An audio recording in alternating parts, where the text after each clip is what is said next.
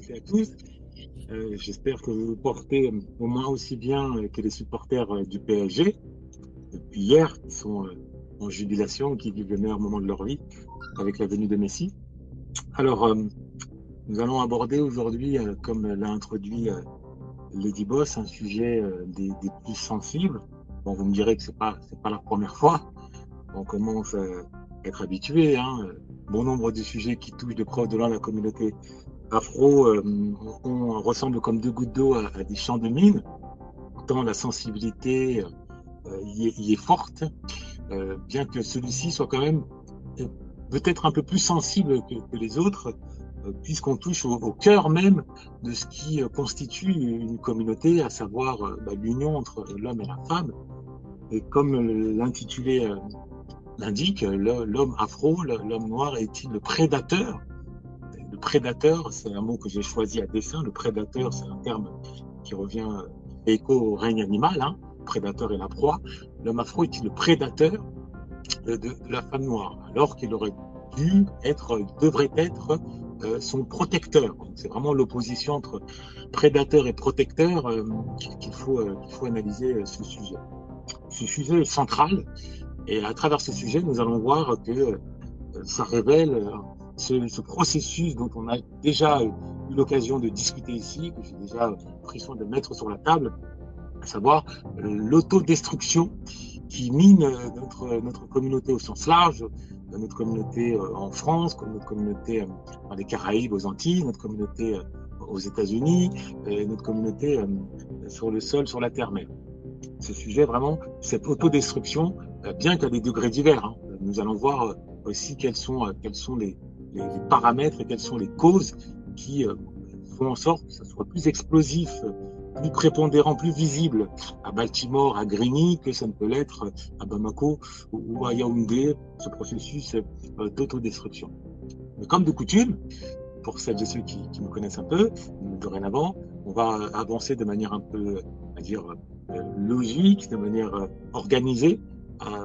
Et pour ce faire, eh bien, nous allons avancer en, en trois temps. Dans un premier temps, nous allons voir eh bien, la place de la violence place de la violence dans le monde, de manière générale. Nous allons élargir le, spectre, nous allons prendre un peu de, hauteur afin d'analyser la place de la violence dans le monde. Une fois qu'on aura effectué cette prise de hauteur, nous allons mettre un peu plus le focus sur la place de la violence euh, auprès chez, chez l'homme noir. Chez l'homme noir. Et in fine, nous allons voir également la place de la violence chez la femme noire. Une fois qu'on aura dit ces trois éléments, euh, vous verrez que se dégageront euh, une, grille de lecture qui permettra ben, de tirer des conclusions, de tirer des conclusions, alors qui seront à répondre à, la question soulevée à travers cette, chronique, mais également à nous ouvrir aussi des, des pistes, des pistes de, solutions pour celles et ceux qui, sont comme moi et comme Lady Boss euh, remplis d'optimisme, qui euh, croient en, l'action euh, euh, positive dès lors qu'elle se veut euh, active, euh, énergique et organisée. Voilà.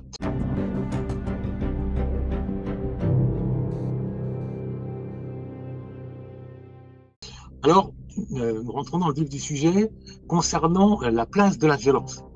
La place de la violence à l'échelle de l'humanité. Euh, comme vous le savez euh, certainement, l'être humain, mais plus particulièrement la jante masculine, c'est d'abord euh, ce que ce que j'aime appeler une masse, euh, une bonbonne remplie de testostérone. Une bonbonne remplie de testostérone. C'est-à-dire que euh, le, le, mâle euh, existe et animé d'un désir de domination, d'un désir, oui, de domination qui est plus fort que lui et qui lui permet de se définir dans le réel. C'est vraiment je, je domine, donc je suis. C'est vraiment le propre de la jante masculine. Et c'est hérité, c'est la, la, conséquence de sa biologie.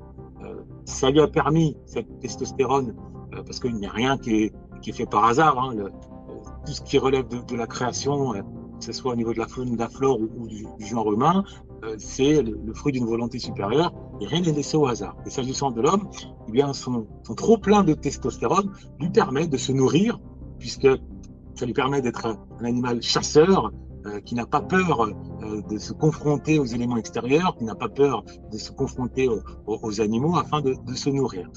Maintenant, appliquer à, d'autres hommes, cette testostérone permet aussi eh d'installer une forme de, de hiérarchie quand on comprend que eh c'est sur cette base-là que se structure les rapports légitimes ou pas d'autorité. Je, dois rappeler que euh, le, roi, la figure des, rois, avant toute chose, le roi, c'est le guerrier, c'est le premier des guerriers. Tout ça pour dire que ce trop-plein de testostérone qui est propre à la jante masculine est le ciment de, la hiérarchie, le ciment de la hiérarchie au sein des sociétés euh, principalement euh, patriarcales principalement patriarcale, car comme on sait, toutes les sociétés ne sont pas patriarcales, c'est-à-dire ne sont pas fondées sur le glaive, ne sont pas toujours fondées euh, sur la force virile. Certaines sociétés, bien que minoritaires, sont fondées davantage sur le sein euh, nourricier de la mer. Je parle à, l'origine même des civilisations. Aujourd'hui, en, en, Occident, euh, on voit de plus en plus ces, sociétés-là euh, nourri, nourricières qui ont pris le pas sur les sociétés euh, guerrières. Maintenant, donc, pour revenir à, l'avènement des sociétés, sociétés guerrières, si on, s'attarde un petit peu sur, sur l'Antiquité, il faut quand même rappeler que du temps du polythéisme, où, où le, les populations vouaient un culte à plusieurs dieux, le, dieu de la guerre, euh, Mars, euh, c'était pas n'importe quel dieu, c'était le dieu qui, autour duquel vraiment euh, on, on, offrait un certain nombre, on voit un, vrai culte, on délivrait quantité d'offrandes. Donc l'Occident, en particulier, s'est bâti avec fierté sur ces cultes-là, sur ces cultes de la guerre, dans lesquels on voyait, on voyait euh, le sacre, le sacre de ce que l'être humain, de ce que l'homme pouvait offrir de mieux euh, à l'humanité. C'était la figure centrale de Hercule. On a tous en tête Hercule. Qui était Hercule? Euh, C'était le fils de Zeus. C'était pas n'importe qui. C'était un demi-dieu et qui, par sa force, euh, parvenait comme ça à euh, soulever des montagnes, parvenait à plier à sa seule volonté euh, tout ce qu'il y avait autour de lui. Donc la, figure d'Hercule qu'on qu retrouve euh, d'une certaine façon dans les textes, dans les textes abrahamiques, par à travers la figure de, Samson, qui était également pareil, hein, la, montagne euh, de virilité. Donc ça constitue la colonne vertébrale euh, des civilisations euh, dans, bien des cas. On peut également s'étendre, jeter un œil sur sur ce qui s'est passé sur la sur l'histoire en, Asie avec les, samouraïs, avec les, ninjas. Donc on s'apercevra qu'il y a toujours le même dénominateur commun et pour cause. Bien qu'il y ait différentes cultures, différentes couleurs de peau, il existe bien un, seul genre humain. Il est donc normal qu'il existe des lois qui caractérisent tous les genres humains, quels que soient leurs, leurs endroits dispersés euh, dans le monde. Et en l'occurrence, euh, la virilité, pendant des siècles, pendant des millénaires, a constitué la colonne vertébrale, je le répète, de toute civilisation.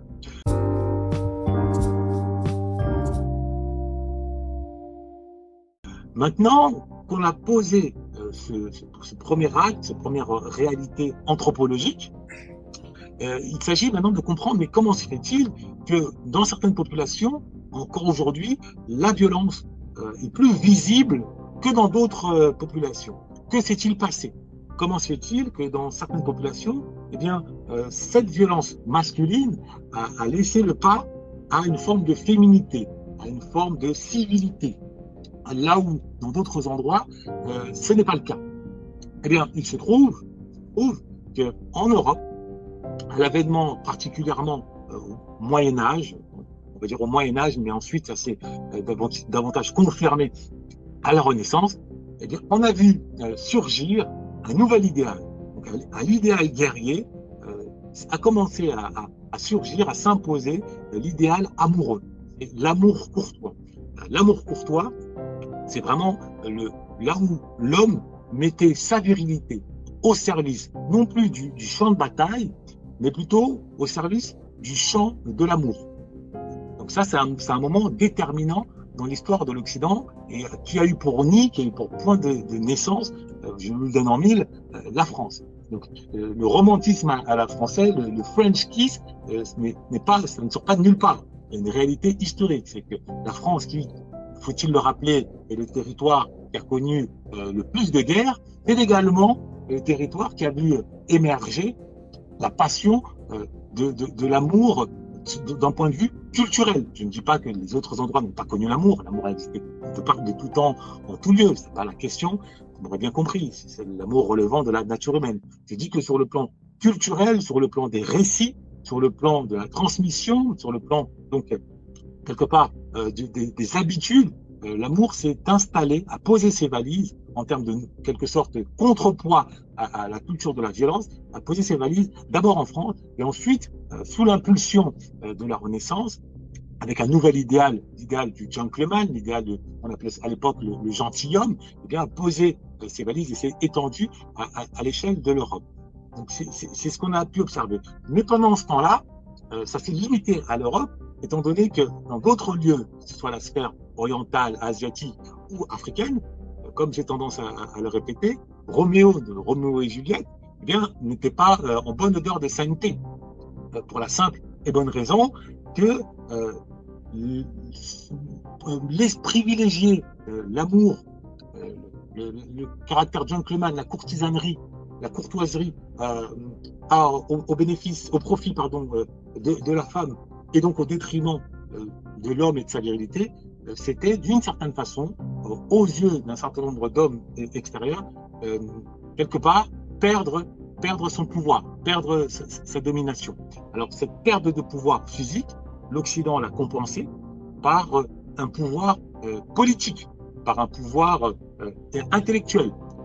Il faut comprendre que simultanément à l'émergence de cet amour courtois, eh on a vu également l'émergence de l'intellectualisme par ce qu'on appelle la République des lettres. Donc, pour le dire autrement, les, les hommes ont baissé le glaive pour hisser euh, leur esprit, euh, ont troqué le glaive contre, pour, le lire, pour, le dire simplement. Ont, le glaive contre la plume en Occident, ce qui a permis l'émergence notamment de la figure comme Machiavel, qui a bien expliqué hein, dans, Le Prince comment eh bien, il n'était plus absolument nécessaire de, diriger euh, au quotidien par la force physique, mais plutôt par la ruse, mais plutôt par la finesse d'esprit, plutôt par l'écrit, par la conviction.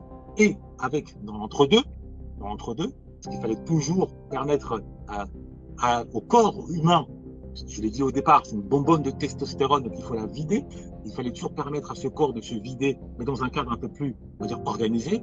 Eh c'est, là où on a organisé, à travers le sport notamment, ou le théâtre, bien des espaces où la virilité, où cet instinct de domination physique pouvait, pouvait s'exprimer. Donc, soit par le théâtre, comme donc des actions, par les actions culturelles, ou alors parfois, même souvent, par des guerres. Les guerres existaient euh, toujours.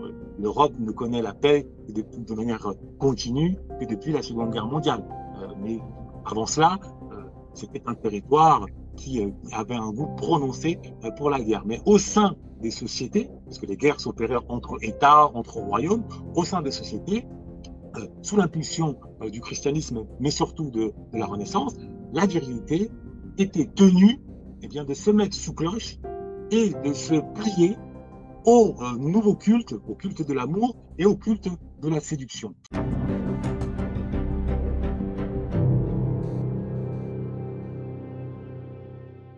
Alors vous me direz, mais quel est le lien avec la communauté afro? Quel est le lien avec l'homme afro tout particulièrement? Eh bien, nous, y venons. Nous y venons.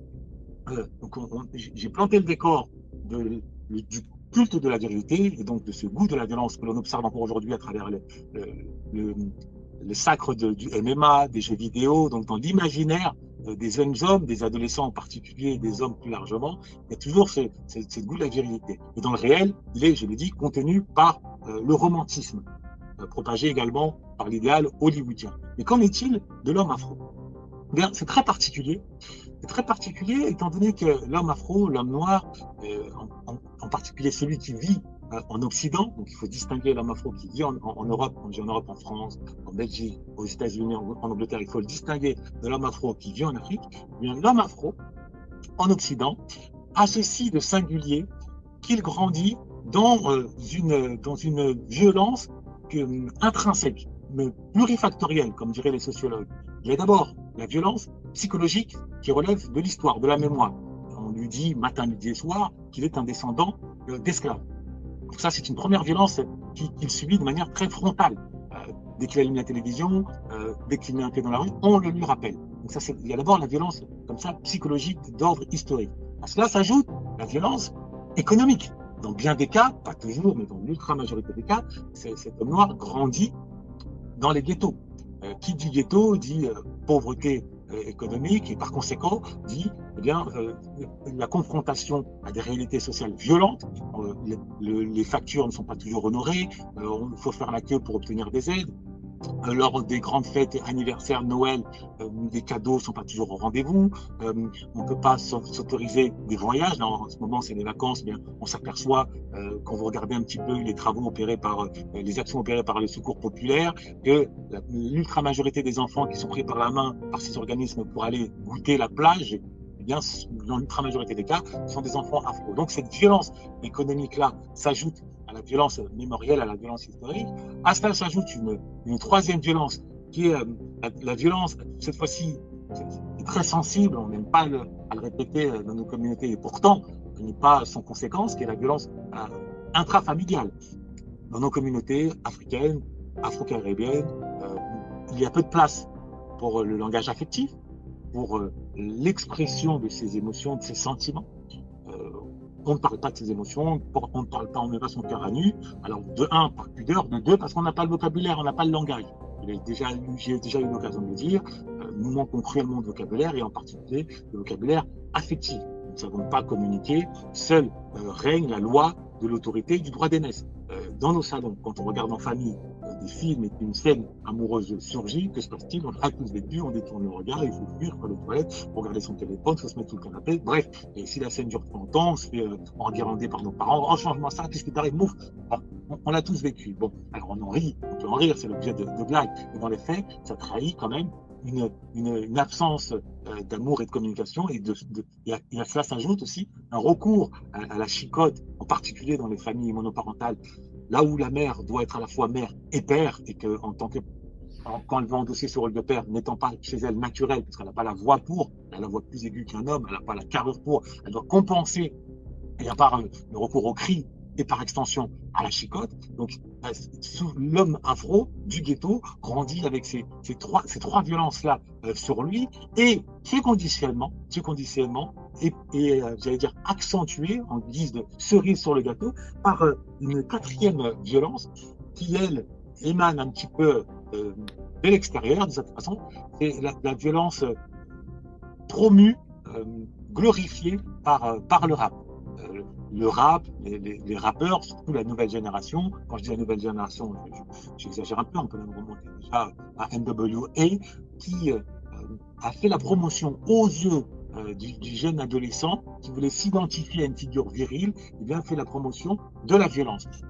Donc, s'il fallait que je, fasse un pas de côté pour, euh, pour convoquer un petit peu le vocabulaire des, psychologues, des, freudiens qui euh, nous expliquent que l'esprit humain possède trois composantes. Il y a le, le ça, euh, c'est-à-dire les pulsions, il y a le, moi, c'est-à-dire la conscience, et entre les deux, il y a une barrière, comme une digue, c'est le, surmoi, c'est-à-dire les interdits, les normes. Et on peut dire que le, le gangster rap, a fait tomber le, surmoi social, celui euh, que l'Occident, par la culture de l'amour, a imposé aux hommes en leur disant non, la violence physique, c'est un bar, tu dois faire barrage euh, au quotidien, euh, chaque jour avec tes collègues, avec les, femmes, eh bien le sur, ce surmoi-là a, volé en éclats euh, sous la pression, sous l'action des, des gangsters qui, incarnant une forme de, de succès par euh, ce qu'ils représentent avec à l'image, c'est magnifié, l'aura qu'ils qu se, qui se propage autour d'eux, surtout quand, vraiment ils, brassent euh, de, de, de l'or, de l'argent, et qui sont des femmes à leurs pieds. La meilleure figure à l'origine, c'était d'abord, comme je l'ai dit, un mais ensuite il y a eu Tupac qui a eu un rôle non, négligeable et on sait quelle a été sa fin. Euh, derrière lui, derrière Tupac, il y a eu Sedge Knight, pour ceux qui connaissent. On sait aujourd'hui euh, ce qu'il en est. Il est incarcéré pour, euh, il n'est pas prêt de revoir la lumière du jour et on a vu dans quelles conditions il a été incarcéré.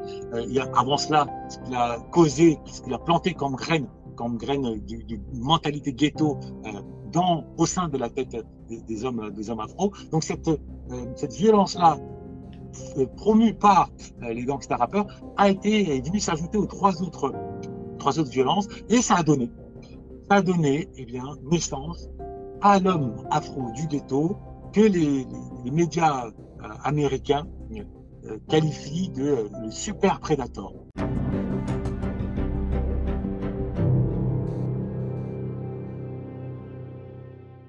Le super prédateur, donc nous, on pourrait dire ici euh, le thug, le, wesh wesh, maintenant si on, parle dans un langage un peu, un peu, un peu français, francophone, c'est cette figure de euh, l'homme rebelle, de l'homme qui euh, n'agit, qui n'est guidé que par ses pulsions.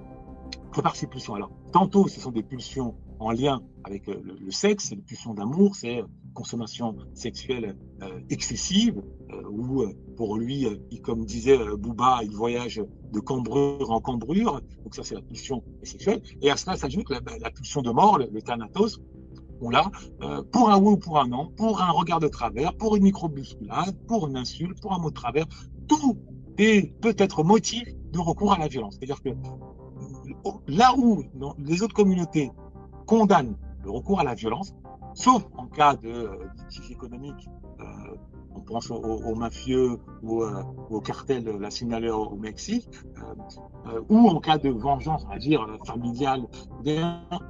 en dehors de ces deux cas de figure-là, l'ensemble des autres communautés bannissent le recours à la violence. Alors que chez nous, non, c'est tout l'inverse. Recourir à la violence, c'est normal au nom du respect. C'est-à-dire que le respect est devenu la porte ouverte, est devenu euh, la carte, la carte maîtresse, l'excuse idéale pour euh, la violence. Et cette violence-là, d'abord, elle s'opère entre nous, entre hommes. Faut-il rappeler combien de morts remplissent les rues de Chicago, les rues de bon nombre de ghettos américains? Alors, Lady Boss l'a dit, c'est très accentué aux États-Unis compte tenu euh, bah, de, des, armes qui sont à la disposition, qui sont en vente libre. Euh, ce auto d'homicide s'observe également euh, chez, aux, Antilles, où, euh, alors il n'y a peut-être pas les armes à feu, mais il y a le recours la machette, c'est quelque chose de très courant, où vraiment il y a une explosion de, la violence entre jeunes hommes. Donc c'est surtout, il faut le préciser, hein, cette violence-là, cette hyper virilité-là, ça, ça, touche particulièrement les hommes en âge viril, donc c'est on va dire 15-35 ans. Donc, ils sont les premières euh, cibles. Et ensuite, évidemment, parce qu'il n'y a pas de limite, euh, cette violence-là s'étend ben, sur la personne qui est la plus proche, qui euh, ne représente pas le pouvoir. Donc, ça ne peut pas être, entre guillemets, l'homme ou la femme blanche, qui, eux, sont protégés par les instances. Hein, tu, touches à un homme blanc ou une femme blanche quand tu es minoritaire aux États-Unis en France, tu te retrouver très très vite, on n'a rien de temps, derrière les barreaux, s'agissant des États-Unis, avec le risque de ne plus jamais revoir euh, la couleur du jour. Alors que, alors que, à côté de toi, tu as un punching ball idéal. Tu as un punching ball euh, tout désigné en la personne euh, de la, de la femme, de la femme afro, de celle qui est censée être ta sœur, de celle que tu es censée protéger. sauf que, eh bien, étant donné que dans les clips ou dans, dans les films, on la présente comme un punching ball idéal, tu ne te prives pas à la moindre dispute, à moindre fort, de basculer et euh, de déverser sur elle ce que tu ne peux pas déverser sur le reste de la société au, vu de tes faiblesses économiques, académiques et, et euh, institutionnelles, eh bien tu la déverses sur la proie parfaite, la, femme afro, qui ne peut, qui, rien faire, euh, elle n'a pas forcément les, armes pour, se défendre, comme, comme, on le sait. Donc cette violence masculine l'homme afro, c'est la conséquence quatre facteurs de violence, violence mémorielle. C'est pour cette raison qu'aujourd'hui, et notamment à travers la chaîne, ma chaîne Afro Noblesse, je ne vais, jamais me voir évoquer des figures en lien avec euh, l'esclavage, étant donné que, contrairement à ce que l'on dit, le devoir de mémoire, à force de le mettre sur la table, ça devient, ça devient presque un devoir de haïr.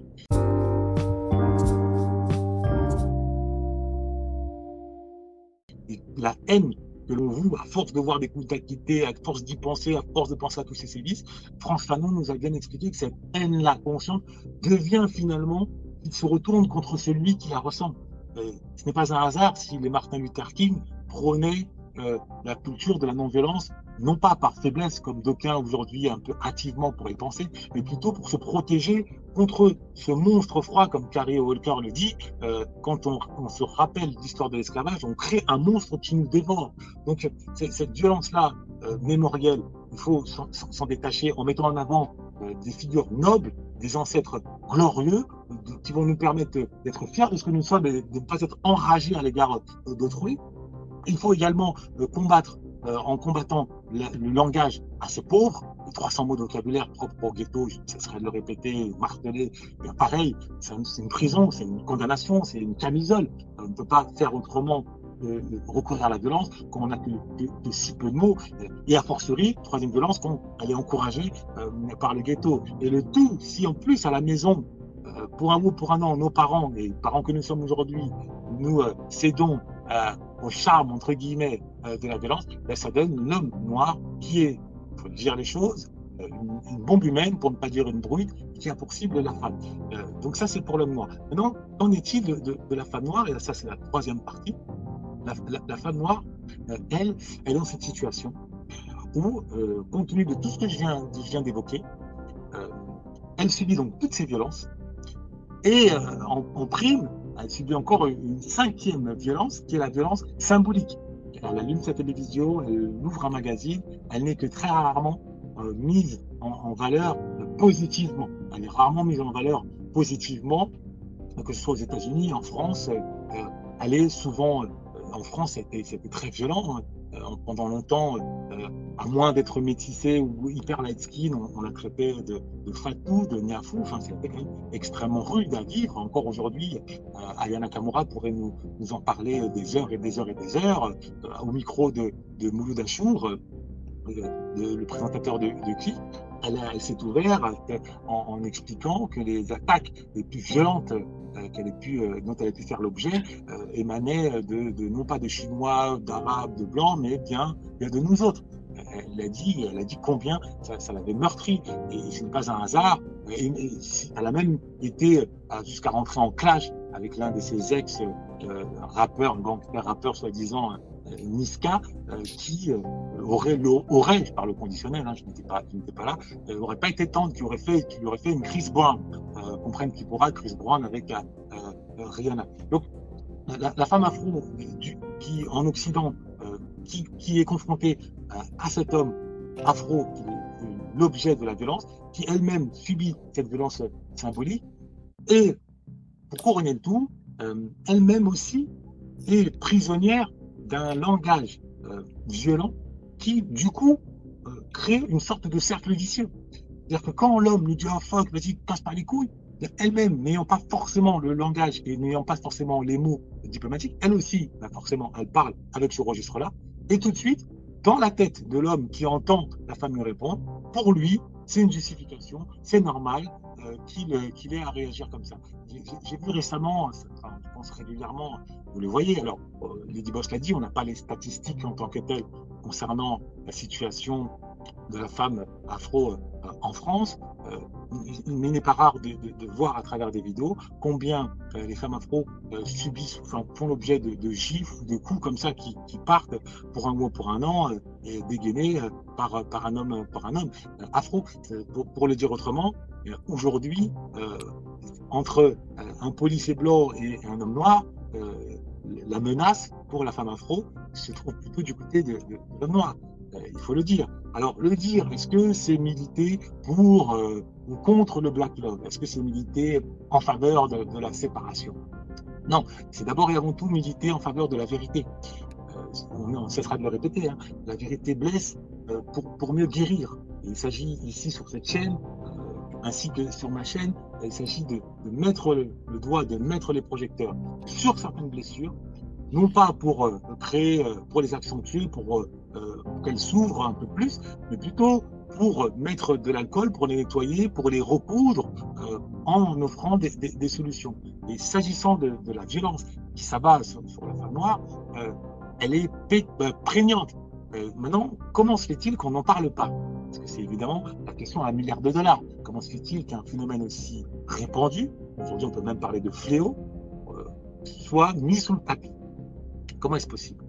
Bien, l'une des réponses qui m'apparaît la plus, frappante, la plus évidente, c'est tout simplement que politiquement, politiquement, ça, n'offre aucun intérêt euh, à la majorité et aux dirigeants politiques dits blancs. Euh, je m'explique. Le, mouvement Black Lives Matter, le mouvement Black Lives Matter, on le sait maintenant, c'est un secret polichinelle, il a été, on va dire, un peu influencé, pour ne pas dire téléguidé, euh, par les démocrates, qui, en injectant les fonds, eh bien, poussaient euh, instrumentaliser, comme d'aucuns le diraient, la, souffrance de la communauté, euh, la communauté noire. Mais à l'encontre de qui l'instrumentaliser à l'encontre des white suprémacistes, à l'encontre des, partisans de Donald Trump. Donc, ils avaient tout intérêt, effectivement, que la communauté noire se mette vent debout contre un opposant donc républicain afin de, de, rafler la mise. Et on a vu le, le résultat. Euh, mais quel aurait été l'intérêt d'un démocrate de mettre euh, en lumière de pointer du doigt cette problématique qui touche même la communauté afro. C'est-à-dire de dire aux afros que, OK, Black Lives Matter, mais c'est important quand même de dire que euh, Black Women Lives Matter, c'est-à-dire que la, vie des, femmes noires aussi compte. Euh, mais pour ça, cela, aurait supposé eh de ne plus pointer du doigt ou accuser d'abord les policiers, mais plutôt de dire attendez, il y a peut-être aussi un problème vis-à-vis des, des, hommes. mais le souci, le souci, c'est que rentrer dans cette mécanique-là, c'est sortir la communauté afro-américaine de la culture du déni qui la, caractérise, hélas, qui la caractérise, qui est, le résultat de toute une histoire. Donc nous, ne sommes pas là pour acclamer, pour dire qu'on est meilleur, qu'on a compris davantage les choses. Ce n'est pas la question. Nous avons la chance de ne pas avoir subi tout ce qu'ils ont subi d'un point de vue, je parle psychologique, on parle du syndrome post-esclavagiste, post-traumatique, c'est un syndrome, c'est une souffrance, semblerait-il, selon en tout cas certaines études médicales, qu'elles vont même jusqu'à se transmettre via, via les gènes. Alors, c'est discutable, toujours est-il qu'aux États-Unis, les Afro-Américains vivent réellement dans une panique euh, au quotidien euh, de se voir exterminés par la majorité, parce qu'il faut le rappeler, les Afro-Américains sont minoritaires. Ils ont beau être 40 millions, il n'en demeure pas moins qu'ils sont minoritaires à l'échelle de tout un pays. Et minoritaires en termes de volume, mais également en termes militaires, en termes économiques. Et à ce titre, eh ils ont des raisons compte tenu également de ce qu'ils ont vécu, les pendaisons du du euh, on a célébré, on a rendu hommage récemment à Emmett Till, l'enfant de 12 ans qui a, été brûlé, qui était même à l'origine du, mouvement des, des, droits civiques en 1954-55. Eh euh, la psychologie afro-américaine et cette, de cette paranoïa euh, raciale qui les détourne, qui fait qu'ils se concentrent uniquement sur le blanc. Le blanc, le bourreau, le bourreau, le bourreau. En oubliant qu'elle a aujourd'hui une part de responsabilité dans son malheur. Et la meilleure manière de le voir, c'est que toutes les 6 heures, une femme noire meurt des coups d'un homme noir. C'est-à-dire par jour, il y en a 4. 4.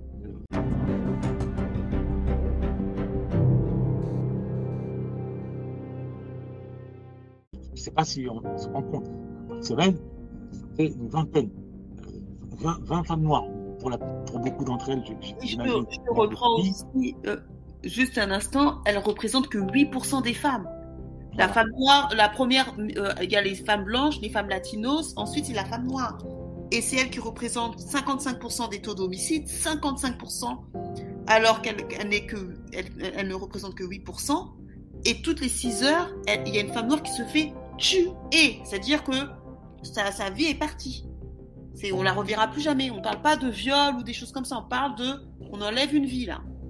Donc il faut qu'on se, c'est pour ça qu'on en parle. Moi je te laisse parler. Je te laisse Merci pour ce, rajout euh, important. Hein.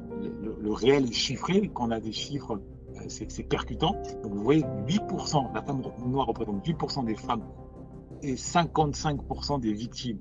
je ne sais pas si, vous, si on mesure l'ampleur du phénomène. Si on mesure l'ampleur du, phénomène. Alors maintenant, il ne s'agit pas de poser un diagnostic, comme je l'ai dit, alarmiste, euh, comme Picasso euh, devant la guerre d'Espagne avec son tableau Guernica. Euh, non, pas du tout. Euh, nous, sommes, des, guerriers euh, de, l'optimisme et on va essayer de, de, voir comment inverser cette tendance, bien qu'on sache cette inversion de tendance, si elle doit avoir lieu, aura lieu sur la durée, puisqu'elle devra s'inscrire d'abord au niveau de l'éducation, Et il faut d'abord que nous-mêmes nous en prenions conscience, qu'on transmette des, nouvelles valeurs, qu'on se libère des différentes violences. Mais plus largement, moi, je, pense, moi, j'en suis convaincu pour avoir un peu étudié la question euh, à la loupe, sans, prétention aucune. Eh bien, je pense que le nœud du problème, le fond du fond du fond du fond et encore du fond du problème, se situe sur euh, un principe simple.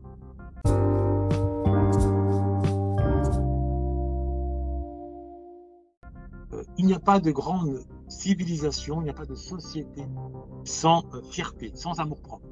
Alors dit comme ça, ça paraît simple, ça paraît évident. On va dire oui, mais c'est normal, tout ce que tu dis, c'est une banalité. Très bien. Mais maintenant, qui est censé porter et incarner à l'échelle d'un peuple une, cette fierté? Je vous donne en mille, c'est un, un, petit groupe, une minorité que l'on appelle la noblesse, les nobles. Pas forcément les aristocrates, mais les nobles. Les nobles ont vocation, c'est leur vocation première, à incarner la grandeur, à incarner cet amour propre, à incarner justement euh, le dépassement de soi par la hauteur et non pas par la bassesse. Or, il se trouve, et c'est le propre de notre communauté, euh, en particulier en Occident, que nous sommes la seule communauté à qui on a retiré toute idée, toute idée de noblesse. On la voit, on la reconnaît chez les autres, on reconnaît la reine Elisabeth, notamment on reconnaît l'empereur du Japon. Euh, en revanche, s'agissant de autres, tout le monde connaît Kunta Kinte, mais très peu connaissent Sundiata Keita, euh, Kankan Moussa, Somora Kanté, et j'en passe. Et le fait de ne pas euh, s'identifier à cette noblesse, eh bien, la conséquence psychologique directe, c'est que l'amour propre que porte justement cette identification à la noblesse et qui permet justement ce surmoi que j'ai évoqué tout à l'heure de s'installer, mais d'un point de vue positif, eh bien, l'absence de cette identification à la noblesse, eh bien, nous pousse, nous fait basculer de l'amour propre eh bien, à la haine de soi, à la haine de soi. Et le, fondement de le malheur, si on peut parler de malheur à l'échelle communautaire, parce qu'il y a des minorités, il y a des, exceptions bien sûr, mais à l'échelle communautaire, ce qui nous caractérise, c'est la haine de soi, c'est la haine de nous-mêmes. La haine de nous-mêmes, il ne s'agit pas de dire qu'on se haït individuellement face à notre miroir, non, il s'agit de dire que face à un noir, face à un autre noir, en Occident, il y aura davantage tendance à avoir un effet hostile, à, à, à, manquer de, de confiance. Et ça, on l'observe un peu partout, aussi bien dans les transports en commun que dans les associations, que dans le business. Car entre nous, il y a toujours ce, nuage, ce, mur d'hostilité qui, qui, est très présent, en particulier entre hommes, compte tenu de cette, cette hyper-virilité, mais plus largement. Et le seul moyen, pardonnez-moi, de se libérer de cela, c'est de redevenir ou du moins de devenir noble. Euh, on ne naît pas noble, on le devient. Quand j'ai dit on, ne naît pas noble, certains, évidemment, par leur héritage familial, j'en suis la preuve, sont des descendants euh, d'une noblesse, de rois ou de reines africaines. Ça ne veut pas pour autant dire euh, que c'est suffisant. Non, euh, c'est bien beau d'honorer ses ancêtres, ses nobles ancêtres, mais encore faut-il leur faire honneur par des actions. Alors, comment leur faire honneur? Comment devenir noble? En privilégiant la grandeur, en privilégiant l'élégance, en privilégiant la beauté, en somme, en privilégiant toutes les valeurs qui permettent à l'homme de se rapprocher d'une forme d'excellence, d'une forme de, per de, de, perfection, en prenant ses distances euh, à l'égard des valeurs animales, à l'égard des valeurs primaires. Il se trouve que la violence physique, en dehors du cadre de légitime défense pure, où il faut défendre sa famille, eh bien la violence physique, c'est une violence c'est une valeur animale. Ça, il serait temps que l'on prenne conscience, mais je ne fais pas d'illusion. C'est pas à travers, on a beau avoir toute l'énergie du monde, c'est pas à travers des vidéos sur YouTube que ça va se, se déclencher. Ça va peut-être se déclencher à travers des graines que l'on plante dans, le cerveau ici et là, et j'en suis heureux. À grande échelle, ça passera par le soft power. Comme je l'ai dit, le, soft power is a real power. Le soft power, c'est quoi? C'est des séries, euh, c'est des films, c'est des, livres scolaires. Euh, le Boss engage une dynamique à l'égard, euh, en, rassemblant des, femmes, euh, d'une certaine façon, des femmes alpha, un, club, afin réellement de prendre en main l'image de, de, la femme afro, de, proche, de permettre aux nouvelles générations de pouvoir avoir des héroïnes à la télévision euh, dignes de ce nom, euh, belles, élégantes, éduquées. Et de la même manière, nous devons, nous autres hommes afro, opérer le, même, le même travail qui aujourd'hui euh, fait cruellement défaut. Quand on voit le, film, que ce soit par dis, ou par Kerry James, euh, d'un banlieusard ou, Les Misérables, ni de près ni de loin n'apparaissent des figures d'hommes afro-nobles. On n'a pas, pas des chevaliers Saint-Georges. On n'a pas des, euh, comme je l'ai dit tout à l'heure, des Sunjata Keita ou des Sir Conrad Reed, le premier afro-avocat à Londres au 19e siècle. C'est ce qui nous manque. Euh, si on n'a que des Bouba et des Caris euh, auxquels s'identifier, eux-mêmes qui se battent dans, un, aéroport alors qu'ils sont pères de famille, ils se battent avec des flacons de, de parfum, comment peut-on espérer nous, eh bien, prendre la violence pour ce qu'elle est, c'est-à-dire un acte de bassesse, un acte que, qui ferait honte à nos ancêtres. Donc, la solution, c'est ça mon, le but, moi je vais terminer mon propos par ça. La solution, euh, après avoir, euh, après le fait de sortir de cette culture du déni qui consiste à refuser que l'homme afro est aujourd'hui le prédateur numéro un de la femme afro, eh bien, une fois qu'on a pris conscience de cela et qu'on accepte de l'entendre, la solution, c'est plus largement, c'est d'épouser une noblesse, une noblesse d'être, de comportement, de langage, par en s'identifiant à des héros nobles, en adoptant un langage digne de ce nom, c'est-à-dire en sortant des 300 noms. Ce n'est pas un hasard si je forme un maximum de personnes, bien qu'aujourd'hui ce sont principalement des femmes, mais demain plus largement, j'espère que ça touchera également un maximum d'hommes. Ce n'est pas juste pour nourrir ma famille, c'est aussi un acte plus que militant. C'est-à-dire que la maîtrise de soi passe, la maîtrise de ses nerfs passe par la maîtrise du langage. Donc ces 300 mots-là, ce sont nos premiers ennemis, ce désert verbal-là. Euh, on aura beau avoir toute la bonne volonté du monde, on sera toujours des, des, soldats de l'impulsivité euh, tant qu'on sera, on en sera prisonnier. Donc pour que demain, euh, nous puissions parler de ce sujet, le conjuguer au passé, il est impératif déjà de un d'en prendre conscience aujourd'hui de son ampleur, et d'arrêter de se focaliser uniquement sur des questions de racisme, de bavure policière, de racisme euh, systémique. Donc, commencer à voir ce qui se passe à l'intérieur de notre communauté. De deux, eh bien, de se d'opter, de se retrousser les manches et de se dire que bon, il est peut-être temps de nous-mêmes, avec euh, les armes qui sont à notre disposition, étant donné qu'on vit en Occident, dans un espace où, en dépit des hostilités qu'on peut rencontrer ici là, il existe bon nombre d'opportunités, bon nombre d'institutions. Il suffit de voir les bibliothèques, il suffit de voir les organismes qui nous permettent de nous enrichir, qui nous permettent de nous organiser, qui nous permettent de bâtir des familles solides et, des collectifs euh, solides, eh bien, quand on aura pris tout ça en considération, à ce moment-là, toute cette réalité-là va s'atténuer. Il ne s'agit pas de dire qu'elle va disparaître. Nous ne sommes pas non plus, nous ne sommes pas des anges et nous ne pensons pas que le monde va se transformer en des bisounours. Mais ma foi, euh, nous allons voir émerger euh, un nouveau au sein de la communauté afro, une une bulle, comme dans toute communauté, alors quelle, que soit, sera sa grosseur, je ne sais pas, mais une bulle dans laquelle, un peu comme il y avait aux États-Unis avec le Black Wall Street, eh bien, une bulle de, euh, de, satisfaction, une bulle de, bien-être, où la violence sera bannie, où la vulgarité sera bannie, où la femme retrouvera la place qui lui est due, c'est-à-dire la place de reine, la place d'impératrice, la place d'une Nefertiti, d'une Anjinga, d'une Hatshepsut. Voilà quel objectif nous devons poursuivre. évidemment, sur le, long terme, sur le court terme, c'est d'abord la prise de conscience et c'est d'abord l'acceptation que l'homme afro, eh nous autres, nous sommes en puissance des prédateurs, compte tenu de tous les, les, paramètres que j'ai évoqués, et que, euh, compte tenu de tous ces paramètres, il faut s'en libérer par euh, une rééducation de nous-mêmes, une reprogrammation de notre inconscient, euh, comprendre que nos ennemis, en termes de modèles, ce sont des, ce sont des, rappeurs qui, euh, eux, euh, à longueur de journée, font la promotion du rat, euh, de, la violence, de la drogue, à tout va, alors que dans leur vie privée, ce sont des incarnations, ce sont des lacs, des océans de mélancolie. Quand on regarde la vie de Bouba personnellement, c'est pas la, pas la vitrine du bien-être, bien au contraire. Lui aussi, lui-même le dit dans ses chansons. Bien au contraire.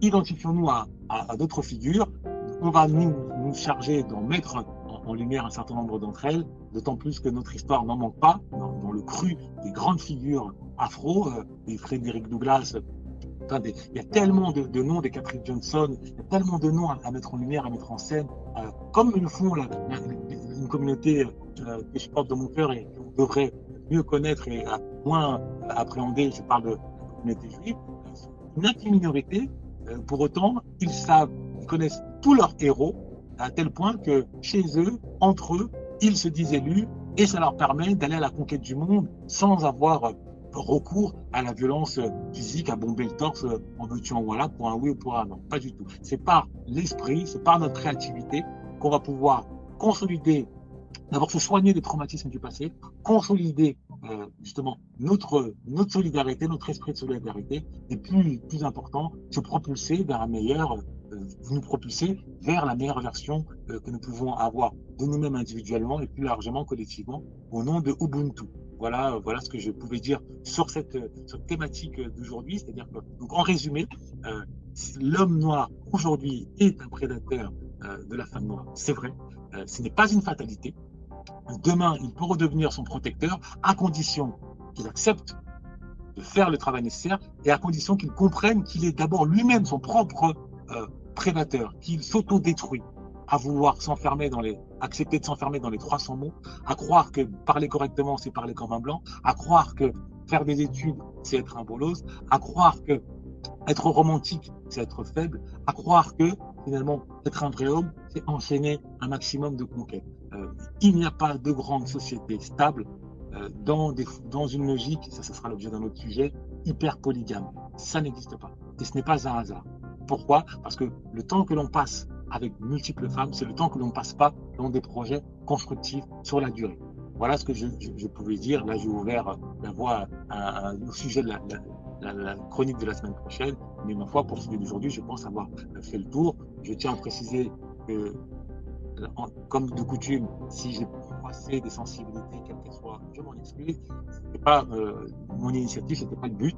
C'est juste d'apporter ma, petite grille de lecture à une réalité euh, tragique, parce qu'on parle bien d'une femme qui meurt les 6 heures, et cette réalité nécessitait une petite analyse. Et maintenant, euh, si j'ai froissé quelquefois, voilà, c'était pas mon intention.